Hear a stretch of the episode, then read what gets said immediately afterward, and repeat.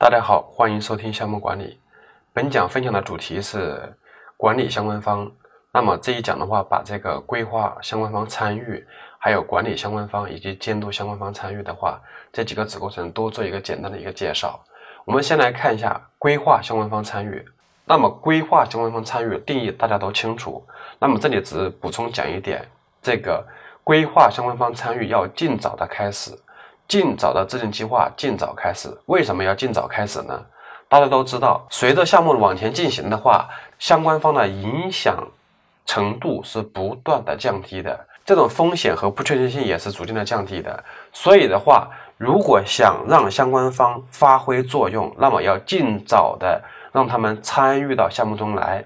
那么想让他尽早的支持项目的话，你要提前的话要做一个规划，让他们知晓。他在项目中应该发挥的作用，有很多时候这些相关方他自己都不知道属于项目的相关方，你不告知他的话，他自己不知道，他也没法表示支持或者参与项目的工作。同样，随着项目往前进行的话，这种项目的变更的损失是呈指数的增长的。如果前期项目的相关方没有参与，到后续如果他参与之后发现这样或那样的问题，或者说他提一个反对的意见，我们再进行一个调整，那么所带来的损失是非常巨大的。这个我刚才讲过了，是一呈一个指数级的增长，所以越到后期的话，它的风险会越来越大。如果说我们不及早的告知相关方，让他参与和支持项目的话，那么。规划相关方的一个输出的话是相关方参与度的分析表。比如说，我们相关方有一二三几个角色，那么我们应该有这样几种策略：第一种的话是抵制，第二是中立，第三是支持，第四是领导，或者说叫推动。另外还有一种，它可能处于一种不知晓的状态。那么我们要根据相关方的这个需求、期望以及他对项目的影响，我们应该规划他应该处于哪种状态。比如说。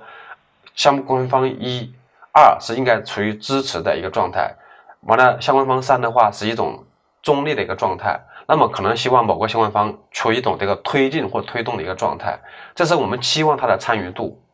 好，那么根据我们制定的相关方的参与的一个计划，那么实际上相关方是如何参与的呢？我们要做一个实际参与度的分析，比如说相关方一这个角色，你期望他的参与度是 D。是支持的结果，我们在做分析的时候发现他是处于一种不知晓的状态。第二个相关方也希望他是支持的态度，但是他处于一种中立的态度，这就说明我们这个相关方的这个实际的参与程度和我们期望的或者说规划的参与程度是不一致的。那么我们就要采取这个沟通协调的措施，让他按照我们期望的参与度来配合和参与工作。那么关于相关方的参与的话，我们叫凸显无形的一个。呃，工具来表达，就是一方面的话是这个时间维度，另外一方面是权利的维度。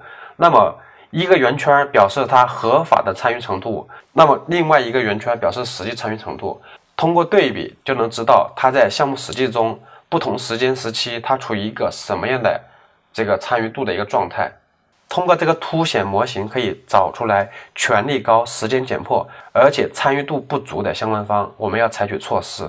那么关于相关方的管理这个过程的话，最重要的是这几个工具。第一个工具叫权利利益方格，第二个叫权利和影响方格，第三个叫权利与作用方格。好，这三个工具的话是非常重要的。好，我们来看一下第一个工具权利利益方格。权利利益方格的话是以权利和利益两个维度，将所有相关方分成四种状态。第一种状态是叫高权力、高利益的相关方，比如说大家做项目经理的时候都有这种感受，就项目经理安排的事情的话，项目成员通常来讲没有那么积极的配合或者去实施。为什么？因为这些项目成员的话，他不归你管，你的权利属于这个低的一个状态。那么这些项目成员他在意谁的感受呢？他特别在意他上面的职能部门的领导对他的一个评价和看法。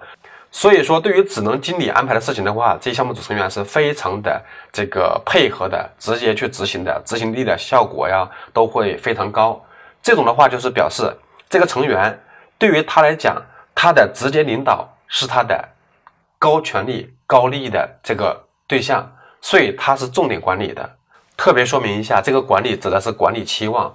作为一个下属的话，他要重点管理他的直接主管领导的这个期望。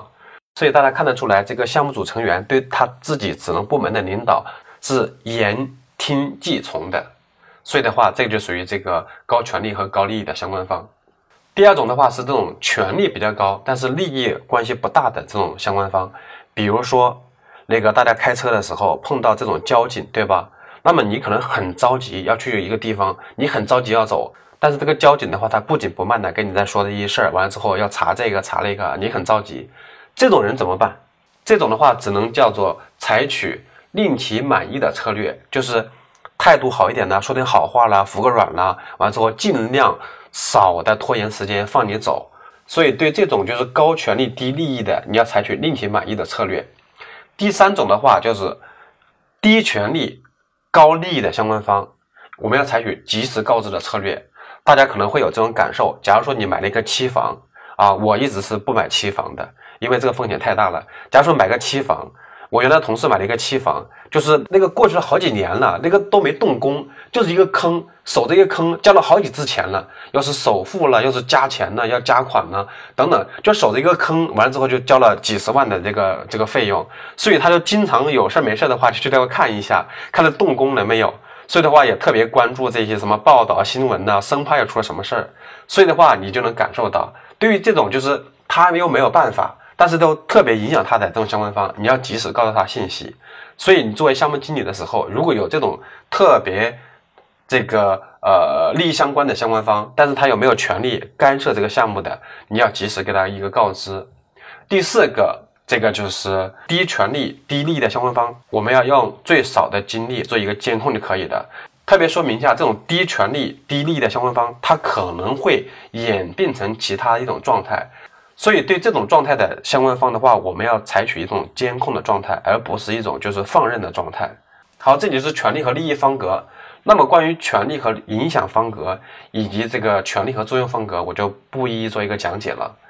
最终的话，整个相关方的监督参与还是用这个相关方的这个参与计划表进行一个滚动的更新和监控。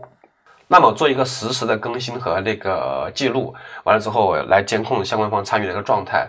完了之后做一个滚动更新管理就可以了。好，关于这个管理相关方的内容的话，就讲这么多。那个整个项目管理 PMP 的课程的话，到这基本上就结束了。那么后续我再讲一讲这个尾声，讲一讲为什么要做这个课程，做这个分享，还要讲一讲后续在实践中怎么应用。好，关于这个管理相关方就讲到这里，欢迎大家收听下一讲内容。